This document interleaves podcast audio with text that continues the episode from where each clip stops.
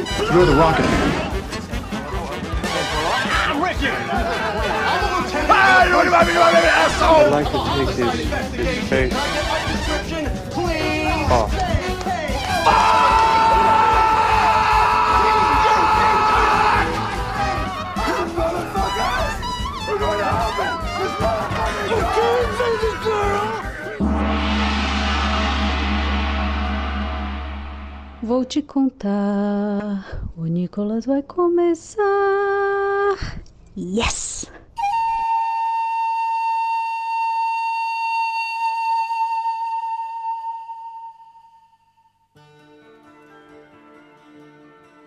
Sejam bem-vindos e bem-vindos ao Nicolas, a investigação aleatória e recorrente sobre a carreira do grande ator internacional Nicolas Cage. Eu sou o seu anfitrião de hoje, JP Martins, é, com muito calor nesta noite. Estou aqui hoje para falar de filmes. E quem melhor para falar de filmes comigo do que Pedro PJ Brandão, especialista em filmes. Mas eu gosto de dizer que existe uma grande miríade de pessoas que poderiam falar sobre filmes, muito mais do que eu. Mas na falta de pessoas que estejam livres para poder, fa- poder falar sobre especificamente o tema do nosso podcast, né? Aqui estou, um fardo que eu carrego nas minhas costas tal qual um prêmio. Eu diria até que é um dever, né? É uma, Um uma- dever moral, cívico. Isso, Sabe? exatamente. Alguém tinha que fazer isso. E esse alguém também é, além de PJ, Roberto Rudney. Sou eu, JP. JP, eu estou triste. Devo lhe Com o contar. que, Rudney? E agora, sabe o que poderia me alegrar, JP? O quê? Um HyperX microfone game quadcast. Queria um desse também, não sei nem o que é não. Mas É um microfone vermelhinho. Eu queria um. Só isso poderia Ah, microfone de, de mil reais. um Microfone de mil reais. É, Aquele Exatamente. microfone vermelhinho é muito legal, cara. Eu queria ele nem só pra não usar mais as, as lâmpadas aqui de casa, usar só ele. Botar na árvore, na árvore de Natal, iluminar. tá ligado? Sim, no topo. Assim, bem no topo. Né? Aí, tipo, ah, acordei de madrugada, tudo escuro. Opa, vou ligar aqui o microfone. Aí vai até o banheiro. Mas fácil demais, bicho, aquilo ali. Aí sua vizinhança inteira acorda junto com aquele farol. Sim. E quem, infelizmente, também não tem um microfone HyperX, mas que também está aqui para falar de filmes, ela que é qualificada, pois fez curso do Pablo Vilhaça, Alice Falcão. Vilha, é, vi- Vilhaça. é porque, tem, é porque é, tem dois L's, eu pensei em espanhol. Vi- Vilhaça, É, Vilhaça. Fábio, beleza? Vilhaça. É, É de Pablo. eu fiz o curso Pablo Vilaça pra fazer o Olha aí. Nicolas. Pra gravar Fez- o Nicolas. Não pra copiar o curso dele e fazer o outro em cima. Talvez isso fosse uma coisa mais esperta a se fazer. Mas eu fiz pra gravar o Nicolas. Como sempre, a gente começa aqui com polêmica. Mas eu não disse quem foi. Isso nem pode ser verdade, pode ser mentira, né? Verdade. uma coisa por- no ar aí, né? Então, Nós não abrimos as duas portas do nosso clube pra você falar essas coisas, tá? agora eu tô com medo do Diferente processo. de Nicolas Cage em Motoqueiro Fantasma, a gente não tá aqui pra apontar o dedo pra ninguém. Espera eu me informar, gente. Espera aí. Pagar advogado é caro.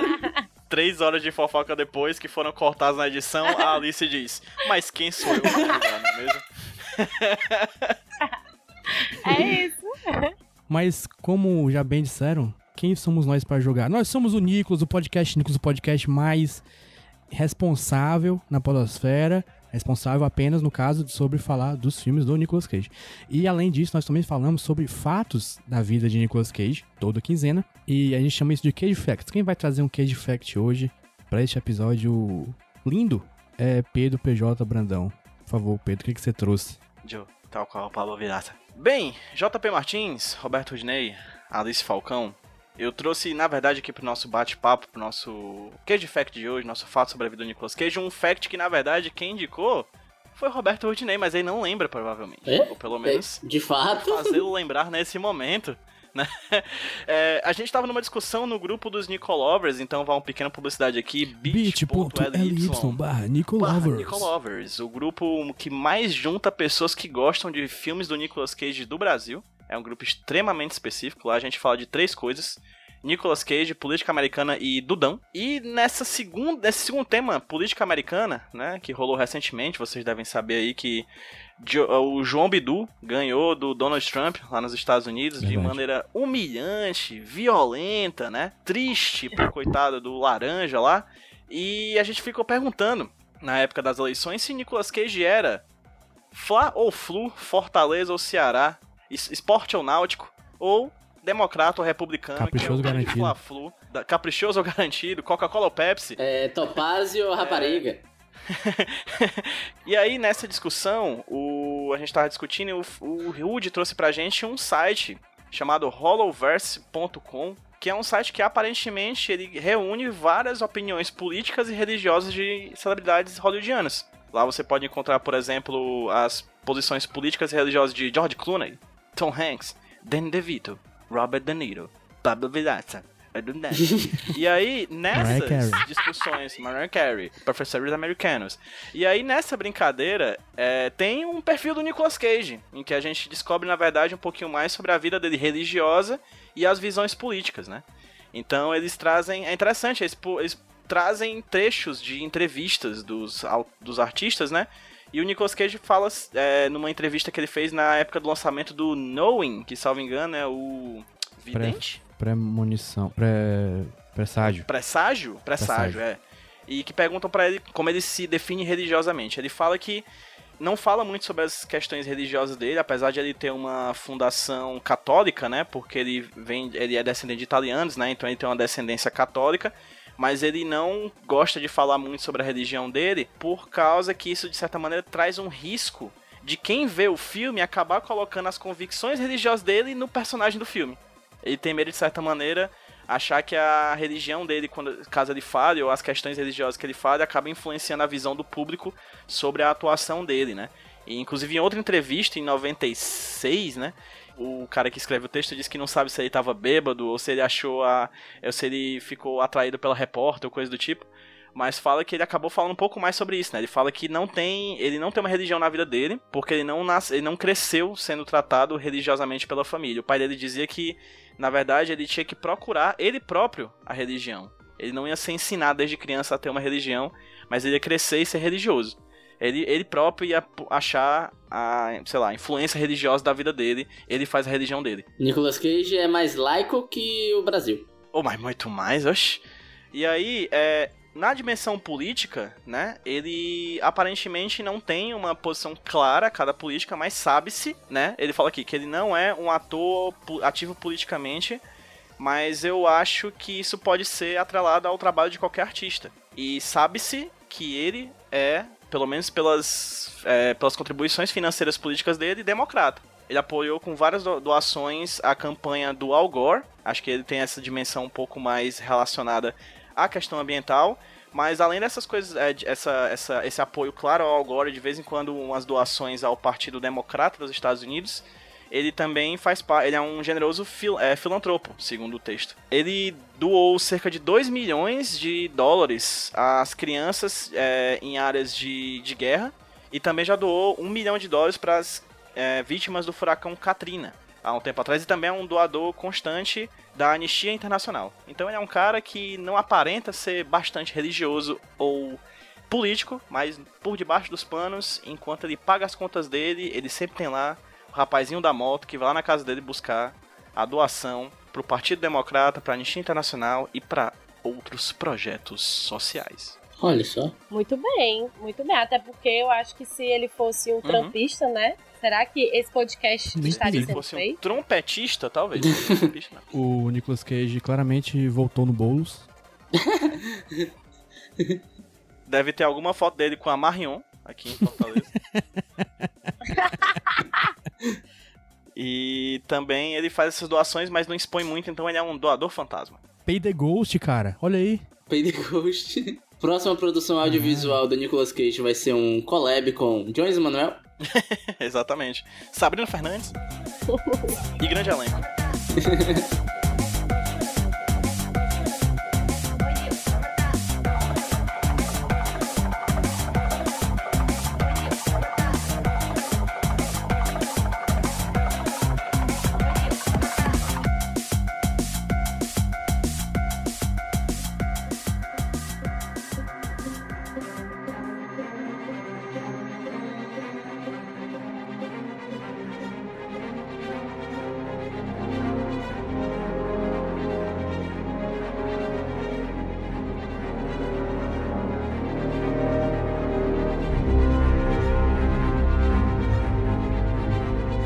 Agora, gente, vamos falar aqui de um uma obra cinematográfica que fiquei muito triste de ver.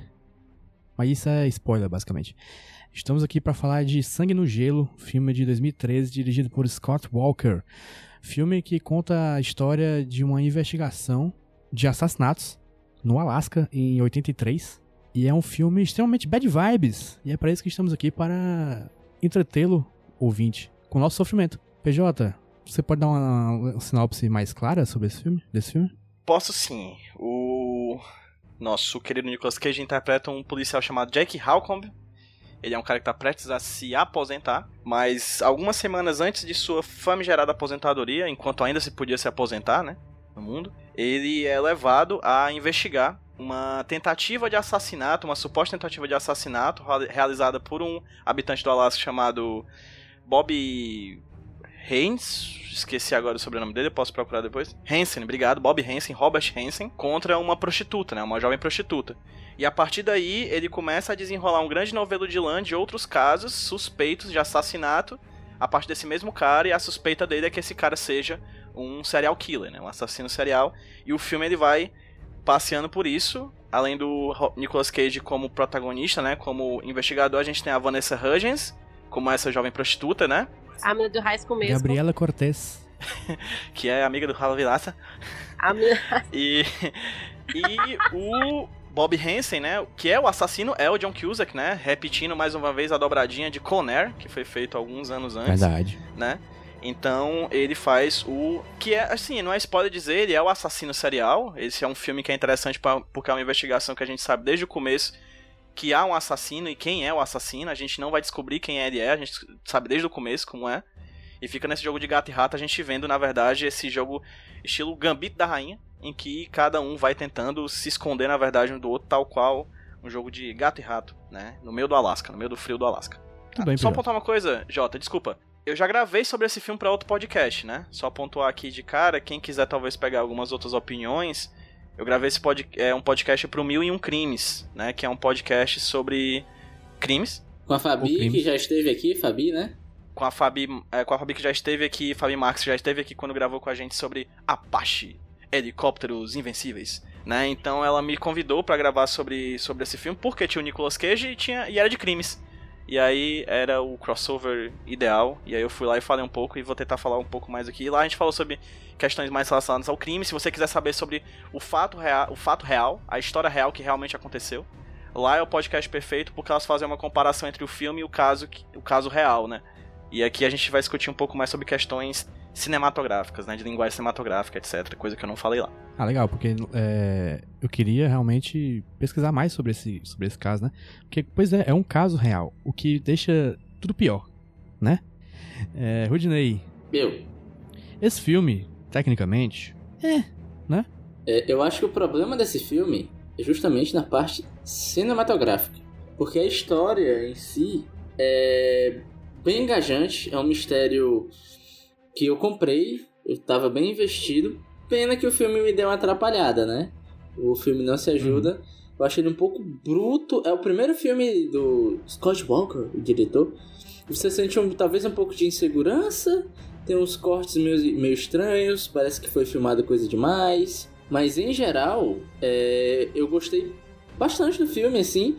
Muito porque eu comprei muito os personagens. Porque eu acho que todo mundo tá bem nesse filme. Pelo menos hum, nesse setor de atuação. E eu fiquei meio que preso na cadeira o filme todo. E eu meio que tinha esquecido que era uma história real, só fui me tocar depois.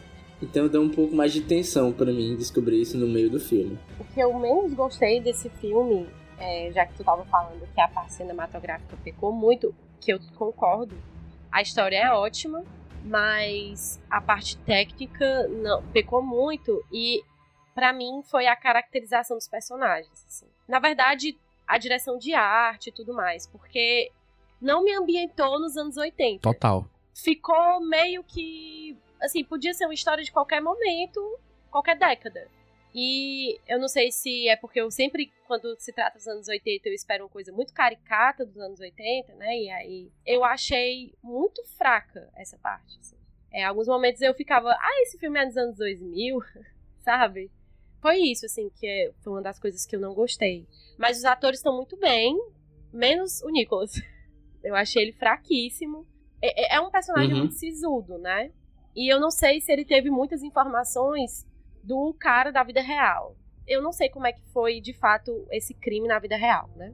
Não sei se existiu esse cara mesmo. É, ele é um personagem muito sisudo, é um personagem muito inexpressivo e ficou muito na sombra dos outros dos outros atores, né? A menina do High School Musical, a Vanessa Hudgens, ela tá muito bem, né? E pra mim ela, ela é o destaque do filme, termos de atriz, assim, de atuação, junto com, com o John Cusack. Concordo. Pra mim eles são as estrelas. Mas eu acho, Alice, que ah, o lance da ambientação de fato é um algo que peca, porque assim, é uma investigação que aconteceu nos anos 80. Eu- de- depois que eu me toquei, que eu também não tinha me ligado na época do filme, que era nos anos 80, eu fiquei pensando, ok, como é que era uma investigação criminal nos anos 80? Deve ter algum problema aí, deve ter algumas problemáticas que a gente não enfrenta hoje em dia, tipo as informações. Como é que o Nico chegava no Nicolas Cage? Chegava no papelzinho. Eu fiquei pensando, não tinha celular, não? Enquanto eu não sabia a época do filme. E o celular? Como que essa galera não tá usando o celular pra se comunicar, sabe? Pode parecer besta, mas é algo que ajuda na credibilidade do filme, né? E você cria aquilo como algo real. Você dá um pouco mais de atenção à ambientação, ao vestuário e à localização temporal onde o filme se passa, né? É uma parada que pode parecer pequena, mas não é. Pelo menos é a minha visão. Eu achei que o filme, o filme não se esforça muito de lembrar pra gente que não é um filme contemporâneo, né? Porque ele, o, todo o visual dele é, é, tipo moderno, é tipo qualquer qualquer roupa do pessoal que tá ali, qualquer, sei lá, até a- as casas, é tudo parece coisa de hoje, só que sem celular. Essa é a diferença. Sim, sim. Eu acho que é um, é um filme que parece ter um orçamento baixo. Uhum. Ao meu ver, é, parece que eles não tinham, tiveram muito investimento. assim. Então, eu acho que eles foram no básico. E aí tava todo mundo básico. Todo mundo de Cage lá com aquele terno, aquele cabelinho pra trás. A atriz, a Vanessa Hudgens, a Cindy, ela tava com aquele cabelinho, nem tinha muito volume, né? Não tinha aquele trabalho no cabelo. O figurino dela tava ali. Então, eu acho que realmente faltou grana. É, mas dá pra fazer coisa assim, até sem grana, mesmo, tipo, colocar um programa de TV passando, sabe? Um cartaz de um filme que seja, coisas assim, né? Eles não se preocuparam muito. Engraçado, vocês falaram da questão técnica, né? E eu vou dizer uma coisa que eu não gostei no filme. Vocês se ligam, tipo, aquele aluno da sua turma na faculdade, que ele é, tipo, tão certinho, mas tão certinho que ele tira 10 em todas as disciplinas da faculdade, mas ele é um porre, sabe? Um cara que é muito certo, muito correto, faz tudo que, que a cartilha manda e vai lá, tira 10 em tudo, mas ele é simplesmente é, chato. Eu acho, eu acho esse filme muito certinho. E esse é o grande problema dele, assim. Ele acerta na cartilha, nos enquadramentos, ele acerta na cartilha, nos movimentos de câmera, e não tem. E por acertar em tudo e não ter nada, nenhum arrobo criativo, ele é um filme que, que tem cara de genérico, entendeu? Ele é muito filme, padrão. Você assiste o filme inteiro e ele é muito padrão, porque não tem nada diferente, não tem um enquadramento diferente. Ah, como é que é o tipo de enquadramento cinematográfico para passar a ideia de que uma pessoa está com medo de um assassino? É assim, foi feito durante toda a história do cinema. Tá bom, pois eu vou fazer assim no meu filme. Não há nada de novo. Mas eu vou discordar. Nada de novo. Não, precisa discordar, fica à vontade. Mas eu acho que, assim, pra mim, eu acho que é um filme que ele, que ele só faz a fórmula. Sabe? Ele não foge disso de nenhuma maneira, tirando uma cena que eu acho muito bonita, que aí depois eu falo. Eu vou discordar, bicho, porque assim, eu não queria entrar logo no que eu achei ruim no filme, até porque eu gostei, eu acho que tem coisa legal para se falar. Mas eu acho a montagem do filme tenebrosa em alguns momentos, assim, é uma parada que dói na cabeça. De tão ruim que é em alguns momentos. O PJ a gente tava falando mais cedo, o PJ disse, ah, eu tô com dor de cabeça, vou dar uma parada aqui. Eu pensei, é, realmente, com tanto discorde que tá tendo nessas cenas aqui, eu entendo a sua dor de cabeça. Por exemplo, tem algumas cenas de pessoas andando nesse filme, né? A primeira cena é o policial achando a Vanessa Hudgens lá amarrada. E ele anda em uma linha reta. E nessa andada em linha reta, tem uns três jump cuts da andada na linha reta, sabe? Então a câmera não para em um minuto. A câmera ela, ele tenta te deixar tenso, fazendo a câmera balançar, o que atrapalha. Atrapalha não só no que você tá vendo, como atrapalha na narrativa, entende? Ok, os atores estão tensos, a câmera pode ficar parada e deixar eu ver o ator, por favor.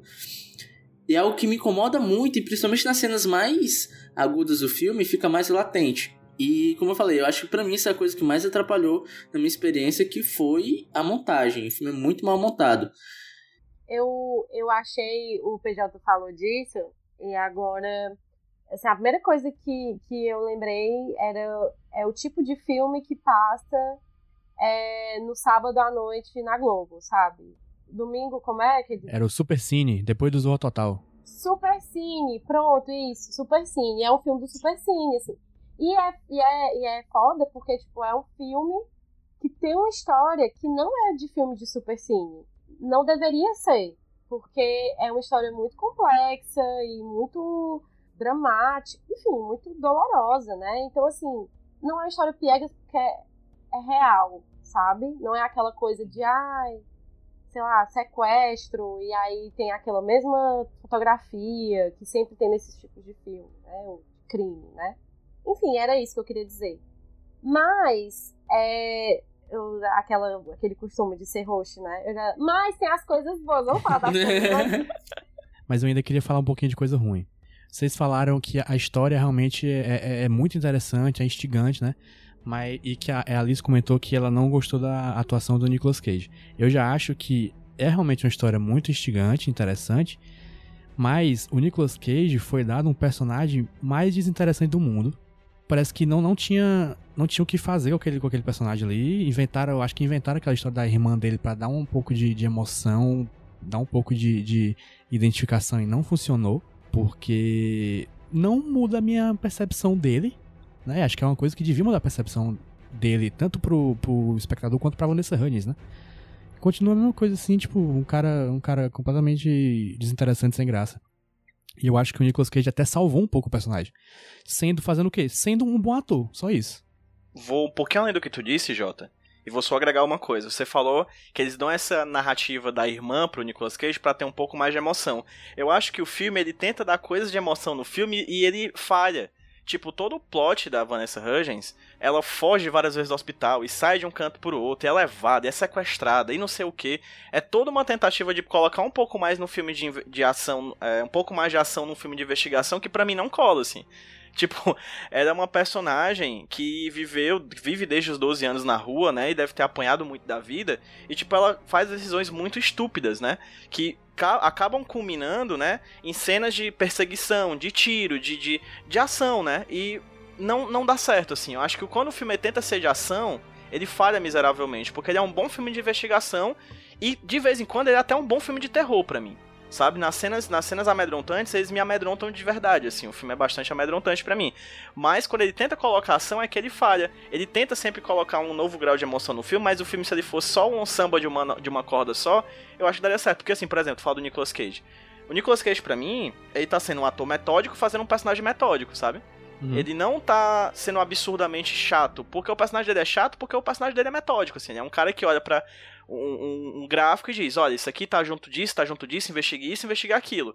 Sabe? Quando tenta colocar um pouco de mais de emoção, é que para mim não soa ruim, também porque é mal filmado, coisa do tipo, mal editado, como o Rudy muito, falou, muito bem falou, mas principalmente porque é inverossímil, sabe? Não encaixa na lógica do filme, assim. O filme tem um ritmo de uma hora pra outra tentar acelerar e eu disse, espera, essa puxada, no, no, essa pisada aí no, no, acelerador foi muito de repente, cara, não me pegou. Eu acho que, pelo menos para mim, aparenta muito ser algo que saiu no corte final do filme. Porque hum. o personagem do Nicolas Cage, você vê que tem pequenos pontinhos ali de trama dele específico que poderiam agregar mais ao personagem, né? Dar um pouco mais de camada, dar um pouco mais de conflito para ele.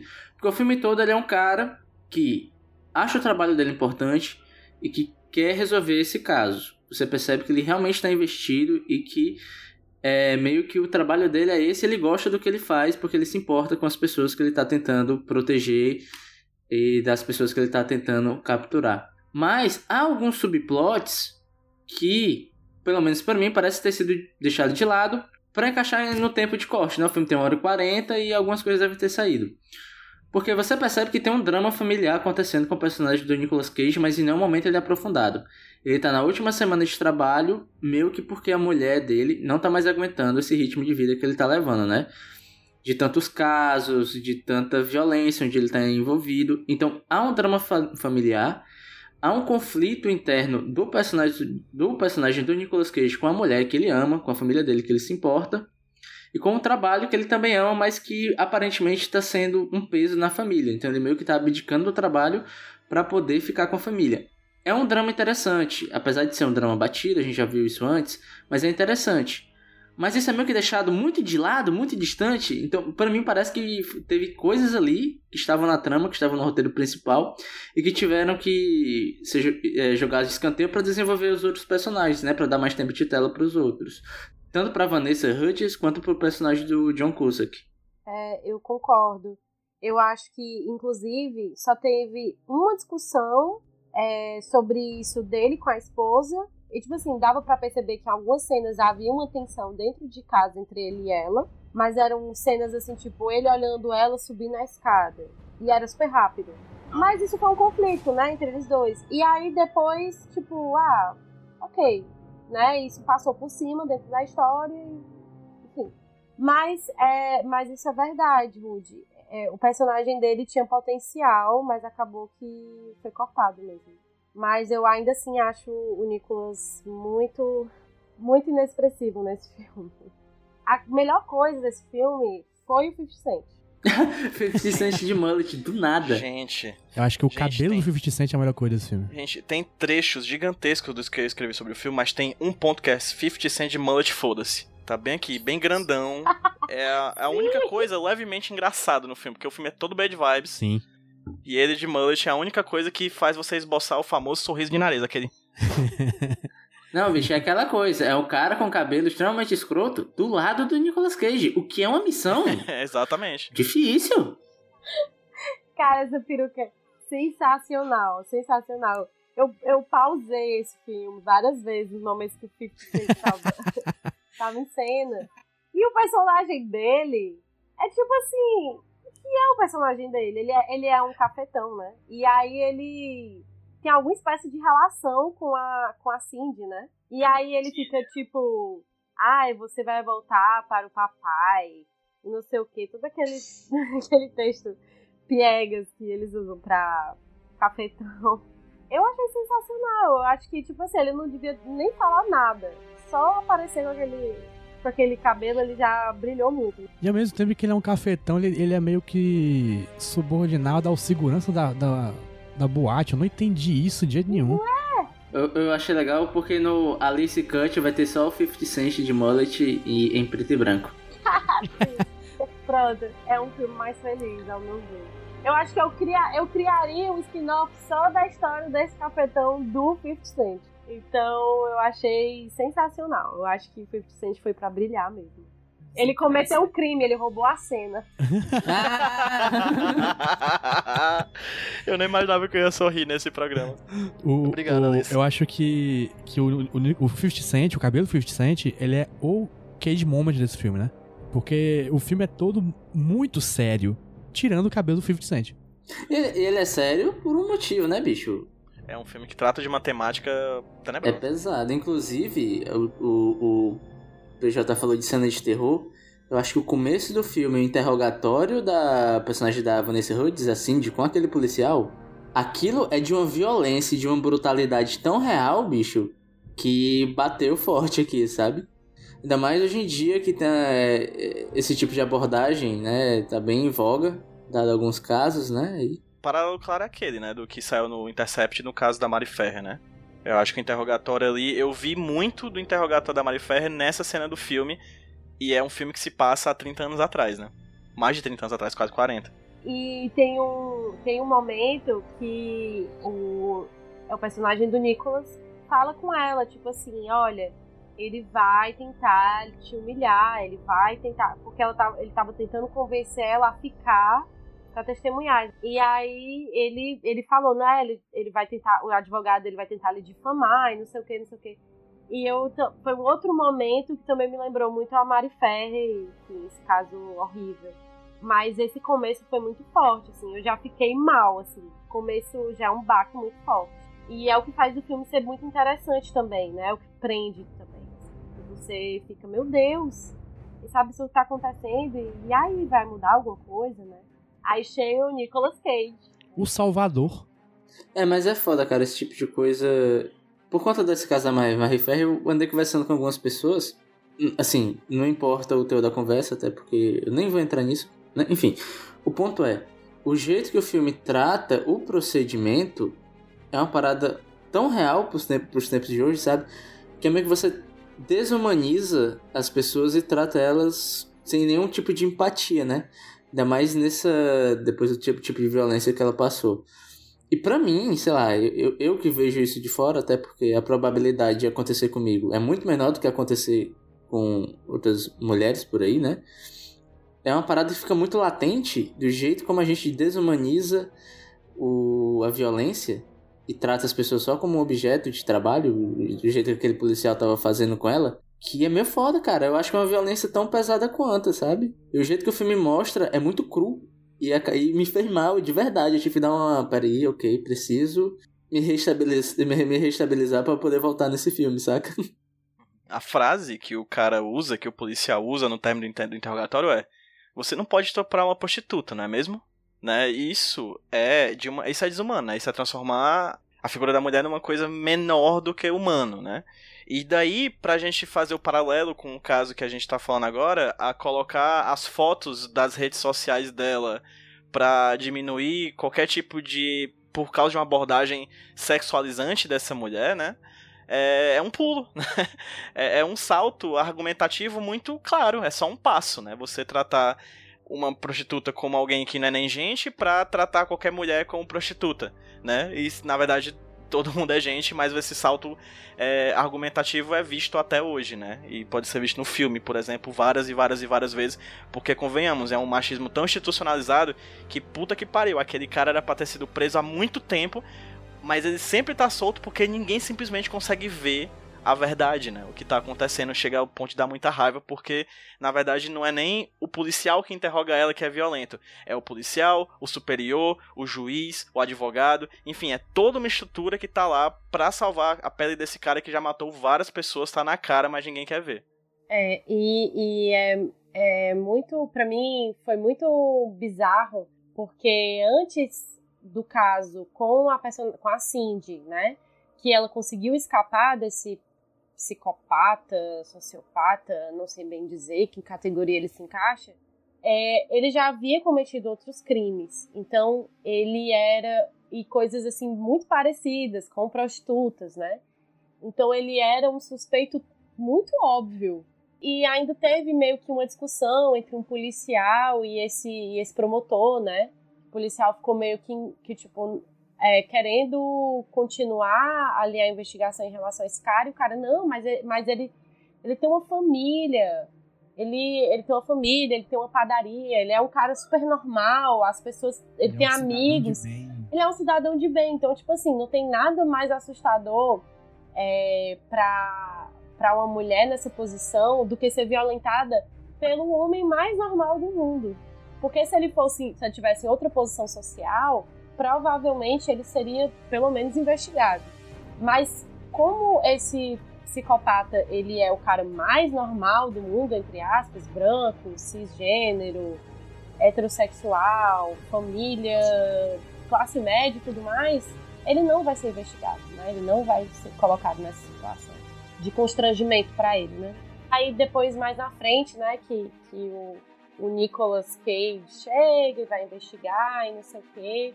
E aí ainda existe muita dúvida no ar e tudo, mas eh, em relação a ele, né, ainda existe uma, uma espécie de resistência, ainda assim, né, ainda por ter evidências tão claras de que é ele, que ele precisa, no mínimo, ser interrogado em relação a isso, demora dentro uhum. do filme. E é uma realidade, ainda assim, muito próxima do que a gente tem hoje. Inclusive, eu acho isso um ponto muito legal do filme, que é ele mostrar que o assassino é uma pessoa. As primeiras cenas que a gente tem com ele não é ele torturando as meninas, não é ele fazendo nada de violento, é ele trabalhando na padaria, sendo um cara educado, falando com as pessoas, falando com a mulher e tratando aquela mulher bem, aquela senhora que trabalha com ele. Isso atenta muito uma coisa que eu vejo muito na minha área de estudo, né? Que eu, para quem não sabe, eu sou um estudantezinho de direito. E até uh. ali, é, eu sei. E até nesse meio onde a gente queira que não queira, vai estar tá lidando com pena, vai estar tá vendo esse tipo de coisa, você tem um discurso de, de novo, desumanizar quem, o, quem tá praticando a violência. Quem tá praticando violência é um monstro. Um homem não faria isso. Não. Quem pratica violência é uma pessoa, como qualquer outra, como eu, como PJ, como JP, como qualquer outra pessoa. E você monstrificar essa pessoa é você tirar o foco de onde realmente importa, de onde o problema tá. Que é de onde vem essa violência. Por que, que esse cara está cometendo esses crimes? Você tira o foco do que é importante, que é você entender a conduta dessa pessoa como uma pessoa que está inserida dentro da, dentro da sociedade como qualquer uma outra. É, tem muito aquele papo, ah, tá defendendo bandido? Não. Você ir mais a fundo nessa questão é você entender de onde vem o crime, de onde vem a violência, que é o que falta pra gente, sabe? Entender que todo mundo é passível de, ser, de cometer violência e ter violência e ser violentado, né, contra você. Você falou aí que é, você é, é uma pessoa, né, e tudo mais, que faz isso, e ele pode ser como qualquer um, inclusive a personagem da Vanessa Hudgens, né, quando vai falar do passado dela, fala que ela teve um histórico de violência dentro da própria família. Então expõe que isso, já verdade, já é um histórico dentro da família dela, né? E além disso, ele pode fazer isso, ele faz isso também porque ele pode. Porque ele tá numa sociedade permissiva. Exato. Né? Dentro de uma sociedade, uma lógica que a própria polícia não consegue prender ele. E eu digo assim, gente, ele não consegue prender ele porque não tem provas, é porque eles não querem ter parece irônico, né? Parece que eles não querem prender o cara porque o cara é tão normal que parece com a própria polícia, assim. E se eles prenderem ele, parece que eles estão prendendo a si próprios, assim. Não sei, é uma coisa meio meio reflexiva, assim. Parece que eles estão olhando para um espelho, porque o cara é normal. E no decorrer do filme a gente percebe que ele o grande problema dele é porque ele é um violento cara normal, né? E eu acho interessante também, né? Ela falou do passado dela e falou. É, dá para entender mais ou menos como é que ela saiu da casa dela e teve que sobreviver da prostituição e tudo mais, é, eu acho que isso foi bom do filme de mostrar, expor essa personagem, é uma personagem rica, e ela falou desse passado e dessa coisa tão problemática. E eu acho que o grande, a grande crítica por trás desse filme é o lance da omissão, né? E o quanto a omissão em relação a essas situações machucam as pessoas. A omissão da mãe dela em relação a pessoa que abusou ela quando ela era criança e a omissão da polícia em relação à pessoa que machucou ela e quase ia matando ela. E aí essa, esse é o contraponto que se faz para o personagem do Nicolas Cage de alguma forma ser heróico nesse filme, porque ele não é omisso. Aí que tá. Ele não é um herói para mim, mas ele é colocado como. Eu não sei explicar bem ainda o que eu quero dizer. Eu acho que ele não fez mais que sua obrigação num lugar que ninguém faz nada da sua obrigação, né? Exato, mas eu, eu acho que eu acho que por ele ser um personagem tão sisudo, tão inexpressivo, e a gente tava falando que era até um pouco sem graça, de certa forma, acaba que ele não é esse herói que tá todos os holofotes ao, ao redor dele. Mas ele é o herói. É, ele não se destaca, mas ele é um herói nessa história toda, né? Ele, ele é o cara que vai lá e salva ela mais de uma vez. Né? E também é um, um pouquinho problemático, mas enfim, né? Tem, tem uma coisa técnica do filme, Alice, que eu acho que eu coloco como um grande ponto negativo para ele. A partir de tudo que a gente falou aqui. Que é uma coisa, uma atitude de equipes criativas feitas prioritariamente por homens em filmes que tratam sobre violência contra a mulher que é o filme cair na contradição de ele próprio ser violento contra a figura da mulher, né? Tem a cena em que a Vanessa Hudgens, que tá vindo de um momento traumático e vai para outros diversos momentos traumáticos, em que ela é completamente objetificada pela câmera. Ela utiliza drogas, ela vai dançar num palco e essa câmera passeia pela, pela, pelo corpo dela como o assassino, né? E eu não acho que isso passeia pelo corpo dela como assassino como uma questão metafórica para o público refletir sobre isso. Eu acho que não. Eu acho que ele realmente queria sexualizar a personagem, porque afinal tinha, ele tinha uma atriz como a Vanessa Hudgens, era um filme que tratava de questões de sexo e de poder, e ele tinha o poder de fazer cenas sensuais com a personagem.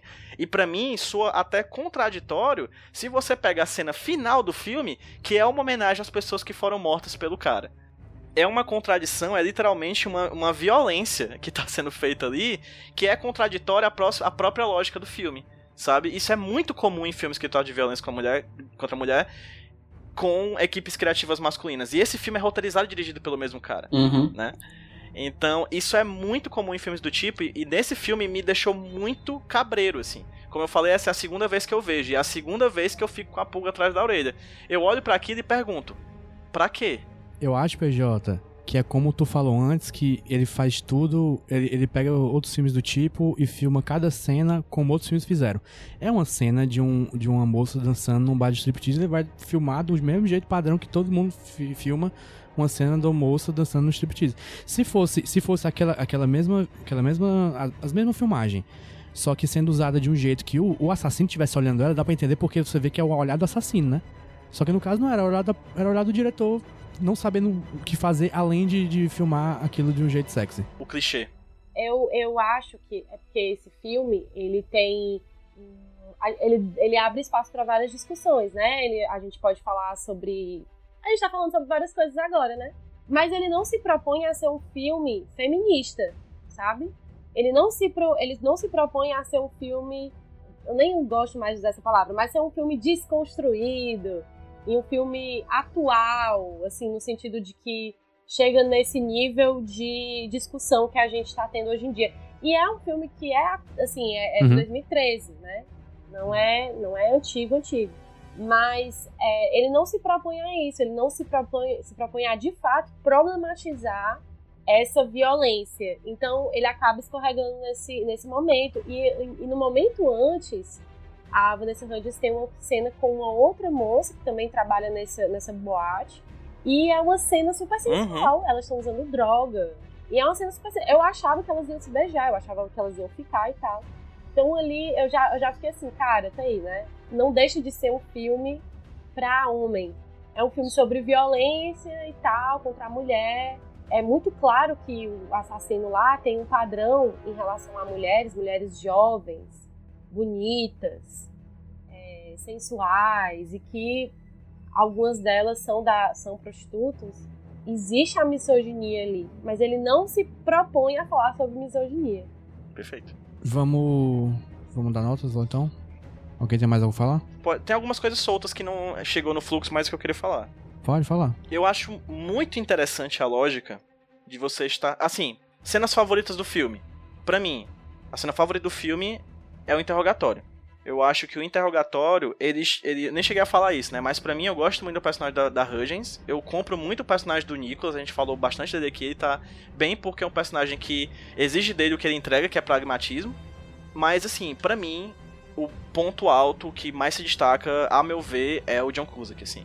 Você consegue ver o cara perdendo as estribeiras no decorrer do filme ao ponto de explodir no final. E eu vou muito no embalo, assim. Eu fico vendo, eu digo, caralho, desse cara, esse personagem vai se tornando cada vez mais odioso, irônico, né? Quando você. Ele em nenhum momento esconde que ele é o assassino, o filme, o filme o tempo inteiro demonstra isso, mostra até o modus operandi dele, né? De como ele assassina a, as mulheres. E é, pra mim a cena mais é aterrorizante é o momento que ele. a forma como ele faz. E o jeito que ele faz, você percebe como ele tá calmo, sabe? É tão padrão para ele que ele tá calmo. E no momento que ele é confrontado, que ele perde as estribeiras, né? No momento que meio que alguém mede força com ele de verdade, né? Porque ele sempre fez e nada, nunca teve nenhum problema, né? Foi um problema pequeno em relação ao, a, a mal, ao mal que ele trazia para a sociedade, né? Mas ele sempre é, realizava essas atitudes e tudo mais, e eu acho que ele é o personagem que, particularmente, o ator que eu mais gostei no filme, assim. E eu adoro a lógica americana de você estar tá num, num, num interrogatório com o cara e dizendo, cara, a gente precisa muito de uma arma calibre 223, né? Ponto, dois, ponto 223. E aí o cara tá no, na casa do cara e dizendo, não, a gente achou 23 armas na casa dele. Mas nenhuma delas é ponto 223. E a gente não pode incriminar ele porque tem 23 armas aqui que não são do calibre que a gente tá procurando. Bicho, que sociedade doente, velho. Que, que, que mundo louco, cara, em que a gente tá pelo amor de Deus, assim, você não prende um cara que tem 30 armas porque você não acha a única que ele usou que, das cápsulas que foram encontradas no negócio. O cara tem arma pra dominar uma republiqueta, velho. Não, demais. E eles têm que prender ele por fraude, né? Isso. Por fraude, sonegação cara. de imposto. Pelo amor de Deus. E assim, para finalizar a coisa do filme, o filme se encerra por causa de um Deus Ex Machina, né? Vocês perceberam? Qual? É. Para quem ocasionalmente não sabe o que é Deus Ex Machina, é quando você tem uma resolução no filme para desatar os nós, que até então não foi apresentado no decorrer do filme. E o filme se, des se desenrola por causa de um mapa, que em nenhum momento do filme apareceu. Verdade. né? O mapa, ele chega no final do filme com marcas, e aí isso é utilizado no interrogatório com o personagem dele, o personagem dele desanda, e a partir daí descobre-se que ele entrega, né, na verdade, que ele é o assassino, mas esse mapa em nenhum momento do filme aparece, assim, é um Deus Ex Machina, vem completamente do nada, e eu acho que o filme ele peca por não ter tido uma micro cena, rapidinha, pequenininha, dele olhando pra um mapa e marcando alguma coisa. Se ele Não tivesse, tem, não? sei lá, feito isso, Ah, tu viu duas não tem, cara. Eu, eu, eu fiquei Não pensando, tem. será que não tem? Eu deixei passar, sabe? É, pois é, né? Você fica com isso na cabeça, mas em nenhum momento do filme aparece o mapa.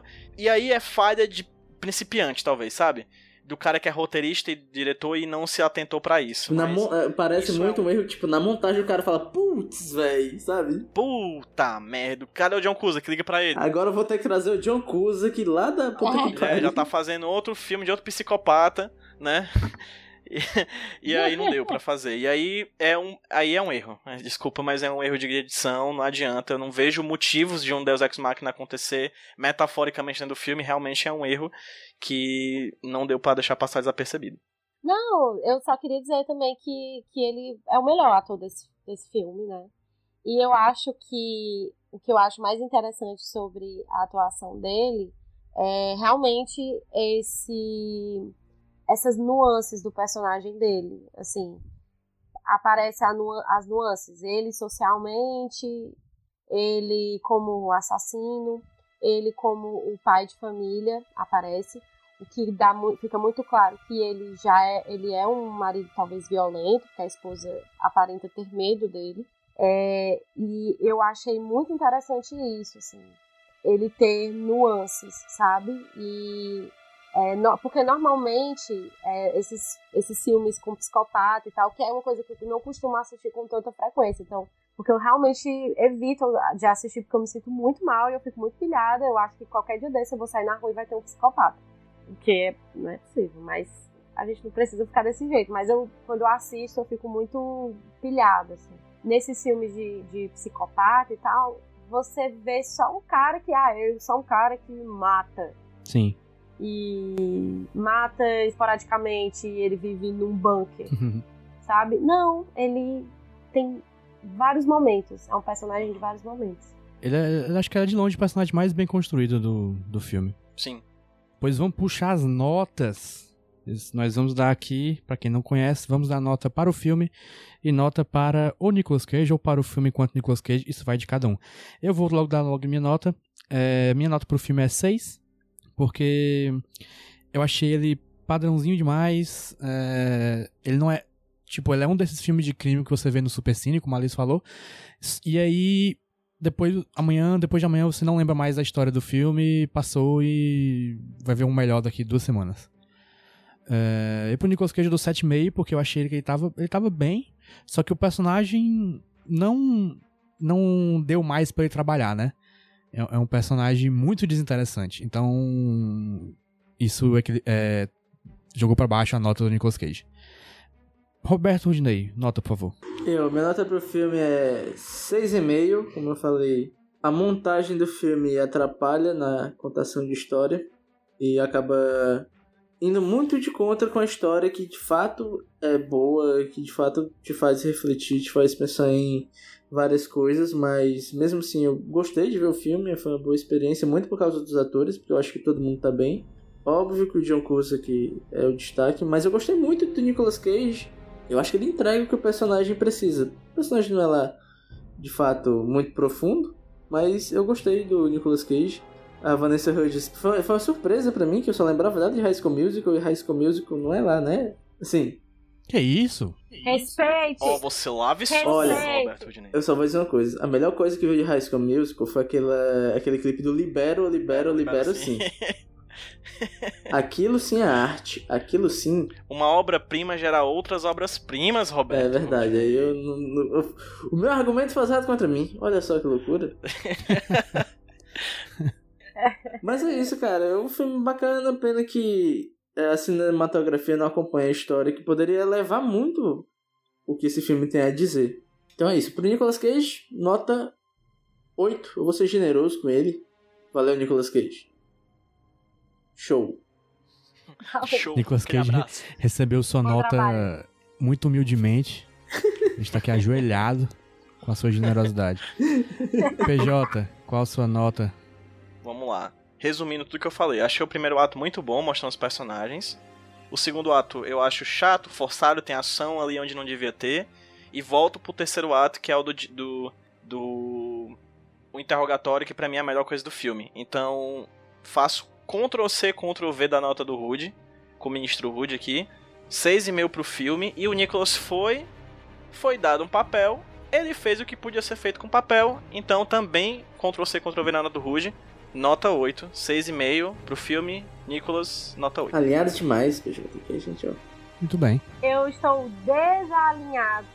Eita, Meu pá. Deus! Serei eu a atacar esse filme? Alice Falcão, por favor, traga a verdade. Desalinhada. Eu trago a verdade. E eu acho o seguinte: é, antes desse, desse, desse podcast ser gravado, é, eu queria só colocar uma intensidade nessa. Nessa. Gravado? Negrito. É. Botou negrito na palavra. Gravado. Alice falou em caps lock. É, eu falei caps lock. Eu soube que aqui o convidado Isso. é que tem a vez. É o que manda os, os outros calar a boca. É o que manda os. que esculhamba os outros. E a minha nota, ela deve ser definitiva. Ok. A única possível. Então, Nicolas Cage, você me aguarde.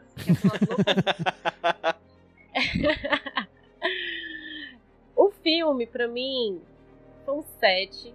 É, porque eu assisti de madrugada e eu me mantive acordada. Ah, Caraca, realmente. É Cara, foda. que argumento incrível. Eu vou usar. ó. Se eu continuar acordada, é porque tá bom. É, tá bom demais. Me entreteu. Apesar de me entristecer, ao mesmo tempo me entreteu. E a nota do Nicolas Cage foi um Oh, meu Deus. Eu já falei, eu não preciso repetir o que, eu achei do Nicolas Cage, eu não quero humilhá-lo. Quero que ele vá feliz pra casa hoje. eu quero que ele vá. É, eu quero que ele vá feliz pra casa hoje. Talvez, inclusive, a gente faça uma média, some, faça uma média entre as nossas notas Sim, com pra certeza. ele, né? Pra ele não reprovar e tal. A gente tá no final do ano. Espírito natalino. Nada a ver. A gente tá no final do ano, nada a ver o argumento. Mas é isso.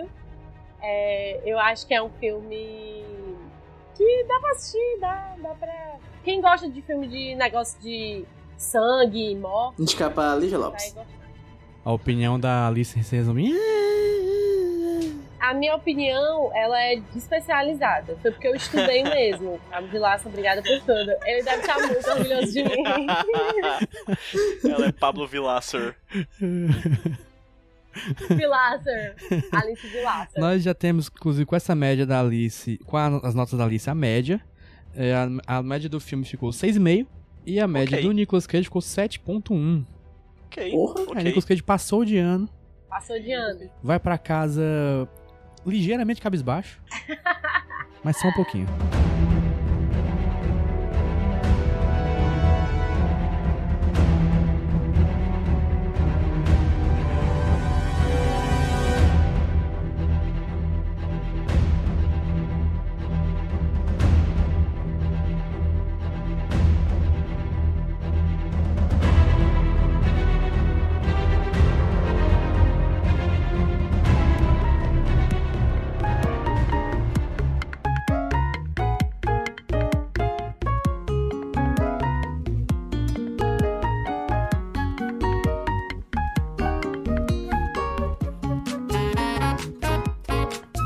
Agora, vamos para o quadro peculiar desse podcast. O, o motivo pelo qual você ouve esse podcast, eu sei, porque ninguém tá afim de ouvir sobre filme do Nicolas Cage. O que o ouvinte do Nicolas realmente está afim de ouvir sobre é coisas que tem o Nicolas Cage no meio, mas não necessariamente são filmes do Nicolas Cage. É. Como, por exemplo, essa coisa que o Rude trouxe pra nós hoje. Deixar um abraço aqui pros saudosistas do Só Porque Tem Queijo no Nome. Horrível, quadro, odeio, não vai voltar. Um abraço, saudosistas. viu, gente? Existe um grupo dos Nicolovers que é Nicolovers, aí entre parênteses, porque tem queijo no nome. Fecha parênteses. Não, aí abre outro parênteses. Revolucionário. Exatamente. Revolução, Exatamente. Dudão.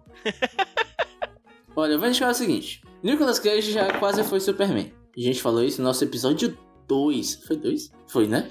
Eu acho que a gente fala isso desde o primeiro episódio, a gente fala sobre isso. É verdade, mas a gente tem um episódio só pro documentário sobre o filme que não aconteceu. Dando alguns Googles aqui, eu descobri que outros filmes de Superman não aconteceram. É, eu achei uma matéria da Rolling Stones falando de filmes de Superman que não aconteceram. Teve um filme do Superman, onde o Lex Luthor é um cara da CIA e no final o Superman morria. Não aconteceu. Teve o, o Superman o Retorno 2, Superman o Retorno Retorno, que também não aconteceu. E teve o filme do Nicolas Cage. Nessa matéria você vai ter lá cinco filmes do Superman que não rolaram para você ficar triste ou feliz deles não terem acontecido. E é essa a minha indicação. Aí a tua desculpa pra trazer isso é porque fala do filme que a gente já falou. Exatamente. E tem Nicolas Cage no meio. Muito Ok. bem. É, forjou, forçou, mas. Forçou um pouquinho, isso, mas às é isso aí é. Storytelling, bicho. A Alice fez o curso do Pablo Vilaça, fez o Ivan Mizanzuki. Pronto.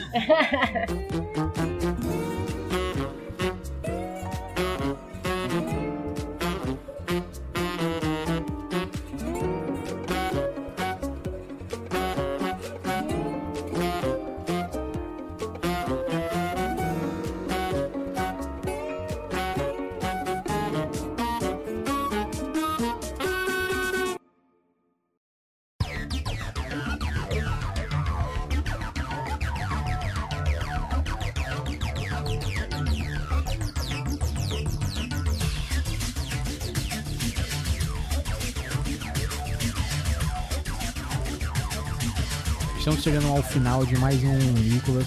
é, esse podcast prazerosíssimo, divertidíssimo. é, que a gente vê filmes. Só filme divertido, só filme pra cima.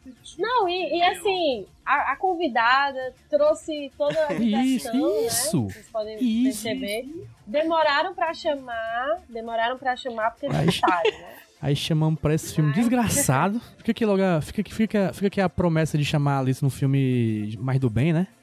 Sim, sim. Um de terror bem pesado, assim. Não, não. Só, eu, vocês já fizeram o Já. Motoqueiro Fantasma, né? Já fizeram, já fizeram. Foda, era pra ter- vocês terem guardado pra mim, porque é meu filme favorito do Nicolas Cage. No Nicolas 2 a gente chama. Mas é, gente, chegamos aqui nesse pedaço que é para falar sobre nós mesmos. Porque nós somos egocêntricos. Eu vou falar aqui, por exemplo, do Jumbo Paulo no Twitter e no Jumbo Paulo no Instagram, onde você pode me seguir para ver minhas visões sobre o mundo, que não são muitas, não são variadas e geralmente são as piadas que eu retuito das outras pessoas. E também alguns desenhos que eu posto. É, você também pode seguir o arroba podcast Nicolas no Twitter e no Instagram, que como o PJ sempre fala que eu sempre falo, mas na verdade eu falei uma vez na minha vida, essas duas redes existem e só uma é usada frequentemente. Você segue as duas e descobre qual. PJ. Meu coração você fala o tempo inteiro, JP, isso aí. Reverbera. Pra me seguir no Twitter, arroba PedroPJBrandão. Também segue a arroba do meu podcast sobre quadrinhos HQ Sem Roteiro, tanto no Instagram quanto no Twitter. Quando esse podcast estiver ainda ao ar, vai ter saído meu programa novo, meu novo podcast lá na Rede Iradex de Produções Associadas, o Sobre Fotografia Podcast, que é um podcast sobre fotografia. O quê? Macho, pelo amor de Deus, que inovação, né? Então tem no Twitter e no Instagram, arroba sobre foto pod, pod, né? Fotografia com raça negra. Vão ser, são entrevistas, né, com pessoas que pesquisam e fazem fotografia, né, fotógrafos e pesquisadores da imagem, sobre fotos que marcaram a vida deles, a vida delas. É um podcast bem interessante, mensal. Então segue as redes sociais para conferir podcast que vai rolar por aí. E, novamente, não esqueça de nos apoiar. Tá sobrando dinheiro no final do mês? Eu sei que tá difícil, sei que não tá fácil para todo mundo, mas se sobrar um dinheirinho, cinco entre 5 reais e 1 bilhão de reais, você pode ir lá no apoia.se barra podcastnicolas, apoia.se barra podcastnicolas, e nos apoiar com o valor que você puder, beleza? É isso. É, se a HyperX não me der o microfone, você pode ser a HyperX. E me dá o microfone. Você- seja você sua própria... Exatamente. Não, seja você a nossa Hyper. Rudinei, se divulgue pra HyperX. Você me acha no Twitter, arroba Rodilonia. E é isso aí. Qualquer coisa eu tô por lá. Se quiser um podcast editado, me fala. No meu ouvido. Vende DM. Vem comigo. E agora a nossa convidada Alice Falcão. Alice, mais uma vez, desculpe por chamar por esse desgraça de filme que você assistiu. É, por ter te tirado o sono por um filme que não vale a pena. Alice, se divulgue, por favor. Divulgue você e seus projetos. Meus projetos. Meus projetos são grandes, vem aí. Vem aí que talvez não venha aí. Não, vai, vai vir. Vai. Minha vida é um grande vir aí, né, gente? E, mas me sigam no, no Twitter. Eu tenho poucos seguidores no Twitter e quase não fui chamada nesse podcast. É uma piada interna, gente. Desculpa. Mas é, meu Twitter é arroba Alice Falcal. Lá eu tô fazendo nesse momento campanha por bolos. que não faz sentido nenhum. Porque ninguém de São Paulo me segue. Eu acho que umas duas pessoas de São Paulo me seguem e já vão votar nele. Mas tô fazendo mesmo assim, não tô sendo paga por isso. E o meu Instagram, que é Alice Fal. Que lá é só imagens minhas. Que bom. Que, que, que, que ótimo. Acho, acho bom, assim. Pra... É. Não, nada. É muito imagens minhas, o que eu tô escutando é, no Spotify.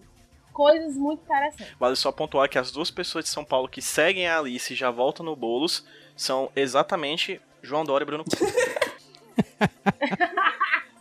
Exatamente. Exatamente. Eu queria dizer que o, fa o Falcal, o Falcal da Alice é com U. Tipo. É. Falcal. Falcal. É, Por favor, gente, me sigam, porque se eu não ganhar seguidor, eu não vou mais participar de nenhum podcast, talvez. Seja exatamente por isso que vocês não vão me seguir. Então, talvez eu contrário. Mas. Siga a Alice, ela vai fazer uns podcasts novos aí. É, por favor. Eu achei incrível a frase: A vida é um eterno, vem aí. Mas não é Alice Falcão, é Alice Foucault, bicho. Ela é pensador. Ai, meu Deus. É, o pós vem aí. É, Alice, tu não, tu não quer falar do orgulho mesmo assim, não? Ai, gente, sim, é. O, o, eu tenho um projeto, né, de, de, de podcast. Um projeto de projeto. Parece que é um mini podcast. É, eu tenho um podcast que o nome é Orgulho Contra-Ataca, que eu faço junto com o Fernandinho é, Cioli e o meu grande amigo, e a gente fala sobre coisa de nerd, filme, série, quadrinhos e parará e parará bururu. A gente também fala também sobre, sobre música, eventualmente, e vinculado a questões sociais, né, a, a feminismo, negritude e tudo mais. E eu tô com outro projeto com o Fernandinho para falar sobre música pop exclusivamente. Então vem aí, gente, vem aí. O Orgulho tá parado, mas vai voltar. E esse podcast ainda não saiu, mas vai vir aí. Já, já tem nome, Alice? Um Word Exclusive aqui? Pode dizer? Sneak já, peek? Já. O nome, o nome é. Ai meu Deus, eu vou revelar. Ai meu Deus. Caraca.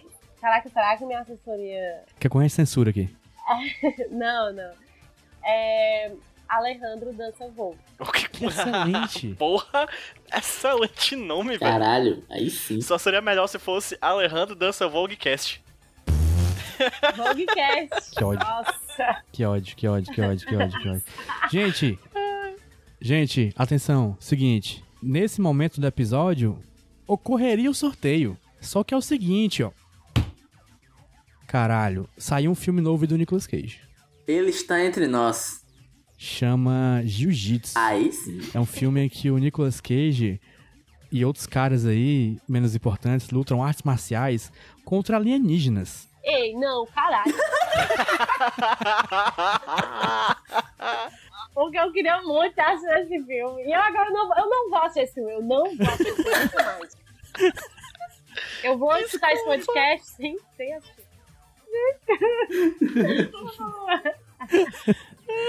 E é isso que a gente vai ver sem a Alice, infelizmente. Ou, ou se rolar uma campanha forte, a gente chama a Alice de novo. Quem sabe? Se a Alice ganhar mais 600 seguidores aí. Se eu ganhar mais 600 seguidores, vai dar certo. É isso, gente. Até, até daqui. Até daqui 14 dias. Com mais um Nicolas muito doido aí. Valeu. Tchau, pessoal. Tchau. Tchau. Tchau.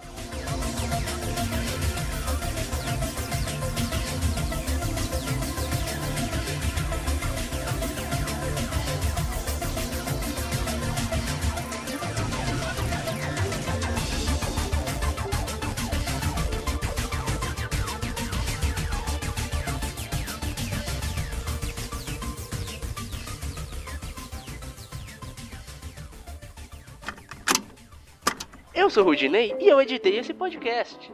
Eu sou JP e eu sonorizei ele. Você pode ajudar o Nicolas compartilhando com seus amigos. E dando 5 estrelinhas no iTunes. Ajuda a gente, por favor. Deixe o seu recado depois do bip. Tchau!